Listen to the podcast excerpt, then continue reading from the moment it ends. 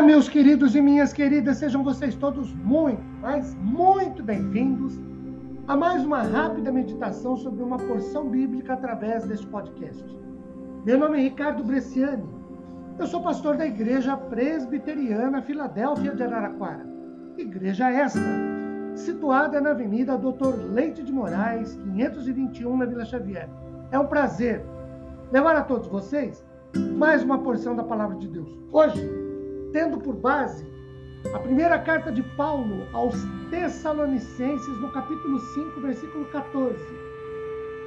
Exortamo-vos também, irmãos, a que admoesteis os insubmissos, consoleis os desanimados, ampareis os fracos e sejais longânimos para com todos.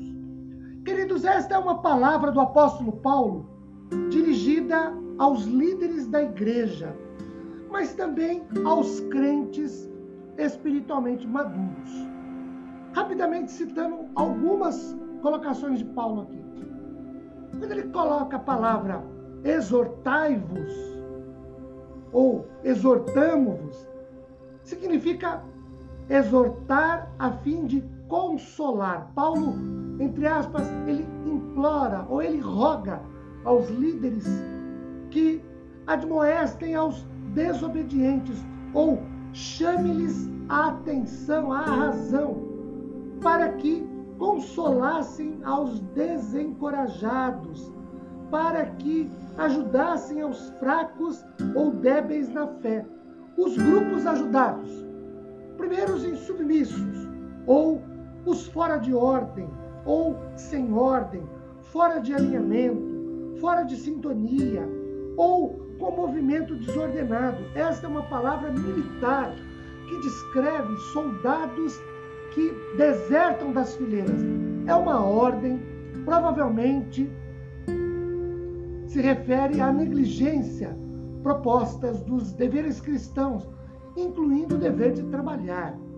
Isto tem a ver com a preguiça, a negligência do dever, que caracterizava certos membros da igreja antes que esperassem a segunda volta de Jesus para muito breve e viviam às custas da comunidade cristã ou da igreja, ou ainda de seus parentes, sem fazerem nada, mas desculpando-se de sua ociosidade.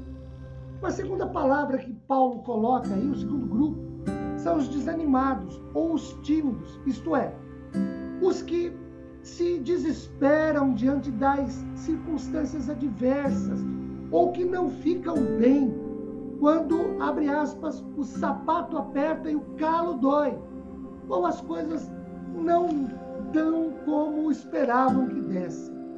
O terceiro grupo, amparar os fracos, ou doentes, ou frágeis, dar uma ajuda àqueles que são moral ou espiritualmente frágil. E aí o texto diz para ser longânimo, ou com um ânimo longo, comprido, uma disposição longa, paciente para com todos. Isso resume, queridos, a atitude que deve prevalecer quando alguém procura ajudar os desordeiros, os de pouco ânimo ou os irmãos que são fracos. E assim reflete a própria atitude de Deus.